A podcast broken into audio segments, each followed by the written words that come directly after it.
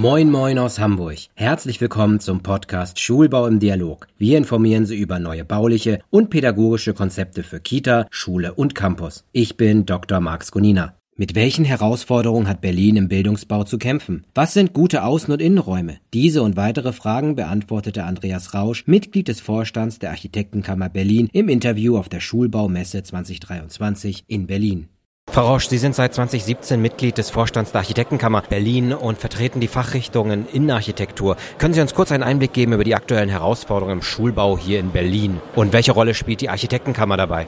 Wie sieht es mit dem Schulbau in Berlin aus? Ich glaube, da kann man kein gut oder schlecht sagen. In gewissen Bereichen sind da ganz viele tolle Dinge passiert. Ich habe das eingangs auch schon gesagt. Wir sind glücklich darüber, dass auch weiterhin Planungswettbewerbe für Neubauten passieren. Wir sind glücklich darüber, dass auch weiterhin tolle Schulen entstehen. Wir sind glücklich darüber, dass das vor allem mit unseren Mitgliedern passiert. Aber wir sehen auch, oder zumindest in unserer Wahrnehmung, dass der Bestand so ein bisschen vernachlässigt wird. Und da würden wir uns wünschen, gemäß unseres Fokus Bauwende, und die Forderungen habe ich ja heute vorgestellt, dass da einfach besser hingeguckt wird und dass wir da gemeinsam auch Antworten finden, die die Offensive gerade nicht findet. Können Sie da so ein paar Schlagwörter geben für jene HörerInnen, die jetzt nicht bei der Schulbau dabei gewesen sind und über die Bauwende, Sanierungsthemen Bescheid wissen? Wir haben in Berlin ja ein unglaubliches Maß an Bestandsschulen und oder eine Anzahl an Bestandsschulen.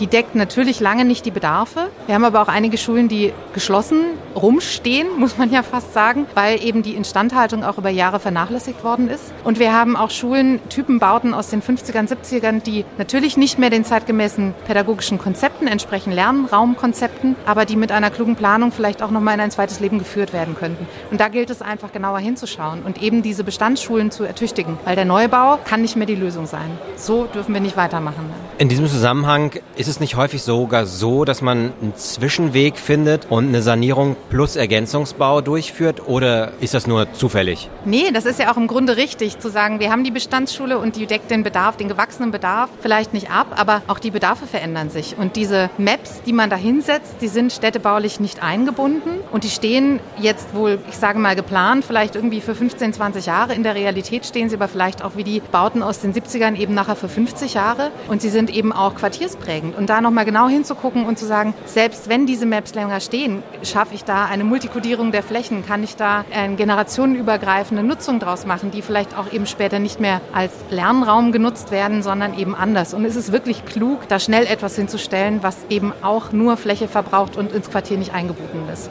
Bleiben wir bei Bauen im Bestand. Wann reiße ich ab? Wann baue ich oder nutze ich den Bestand weiter? Im Grundsatz würde ich sagen, immer Umbau vor Abriss. Und sicherlich geht irgendwann auch der Weg an einem Abriss nicht mehr vorbei, vor allem eben auch dann, wenn die Bausubstanz erheblich angegriffen ist. Aber im Grundsatz muss der Abriss tatsächlich auch erschwert werden. Es wird immer noch viel zu häufig und viel zu schnell abgerissen. Und wir sind Expertinnen und Experten nicht nur für den Neubau, sondern vor allem im Bestand. Und ich spreche da als Innenarchitektin. Ich baue immer im Bestand. Ich weiß das. Und da gilt es einfach dreimal zu prüfen. Und in unserer Wahrnehmung ist es schon auch so, dass immer noch viel zu oft abgerissen wird, weil man eben auch versucht, alle Anforderungen zu erfüllen. Und vielleicht ist es dann auch klug zu sagen, das müssen wir an der Stelle nicht mehr. Vielleicht gibt es neue Wege, wie jetzt zum Beispiel eben einen Gebäudetyp E einzuführen, der es uns erlaubt, auch mal Abweichungen zu treffen, damit wir gemeinsam wieder ein gutes Ziel mit dem Bestand erreichen können. Ein gutes Ziel. Was ist denn eine gute Schule innen und außen? Was muss bedacht werden? Das Wichtigste ist ja, dass das Kind weiterhin im Mittelpunkt steht, dass die Qualität Qualität weiterhin im Mittelpunkt steht, dass die Lebenszyklusbetrachtung dieses Gebäudes weiterhin im Mittelpunkt steht und dass wir nicht nur auf Kosten und Zeitsicherheiten gucken, weil das fällt uns irgendwann eben auch wieder auf die Füße. Und es wird so sein, dass wir nicht immer alle Belange unter einen Hut kriegen, aber in dem Moment, wo wir den Diskurs und eben auch die Beteiligung aller anstreben, finden wir in meiner Wahrnehmung doch auch nachher einen Nenner, mit dem alle mitgehen können. Und das ist dann auch wichtig für die spätere Aneignung der Nutzenden in den Schulen. Ich habe jetzt dieses Spezifikum deswegen angesprochen, weil die Schulbauoffensive so ein bisschen in Richtung Modulbau gegangen ist, Holzbau. Also werden die meisten neuen Schulen, die gebaut werden, diesem unterworfen. Nein, und das darf es vielleicht auch nicht. Also ich kann natürlich, sage ich mal, aus der Perspektive der Mutter mit schulpflichtigem Kind, ich habe großes Glück, dass ich in meinem Einzugsgebiet eine Schule habe, die in einem guten baulichen Zustand ist, eine Bestandsschule. Das heißt, mich hat das persönlich nie betroffen, aber ich kann verstehen, dass es Berliner Bürgerinnen und Bürger gibt und eben vor allem auch Erstklässler und Erstklässler, das ist unzumutbar, dass da lange Wege passieren und dass der Bedarf dann tatsächlich auch da ist. Und dann ist es verständlich, dass eine Politik reagiert und da schnell einen Bedarf stillt. Trotzdem Und genau deshalb nochmal der Verweis auf diese Typenbauten in den 70ern. Wir machen ja dieselben Fehler wieder. Auch damals war der Bedarf enorm.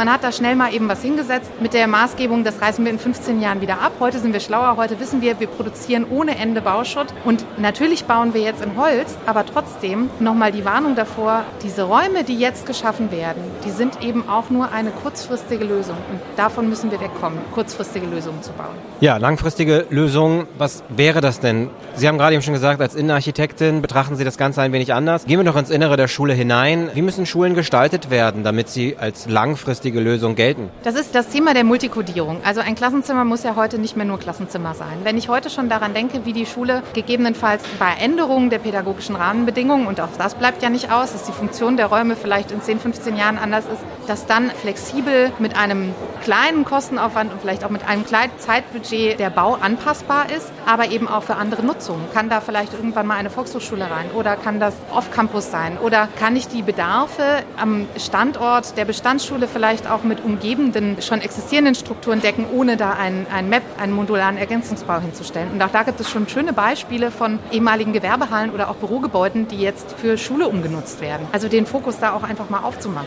Ja, kommen wir zum Ende. Ich weiß, Sie waren nur kurz bisher hier, aber trotzdem, wie ist Ihr Eindruck von der Schulbaumesse? Genau, ich, heute bin ich ja nur kurz hier, aber ich war die vergangenen vier Jahre, glaube ich, immer hier. Und ich schätze das sehr, dass das Publikum hier so gemischt ist, dass es eben keine reine Messe für Planerinnen und Planer ist, sondern dass eben auch aus der Verwaltung Kolleginnen und Kollegen kommen, mit denen man in Austausch gehen kann, dass man die Hersteller hat. Manche kennt man schon, manche lernt man eben auch neu kennen. Ja, und das Rahmenprogramm eigentlich auch immer total interessant ist und diese ganzen Perspektivwechsel, die man damit bekommt. Ja, herzlichen Dank, dass Sie sich Zeit genommen haben und dann wünsche ich Ihnen weiterhin viel Erfolg. Danke, dass ich da sein durfte.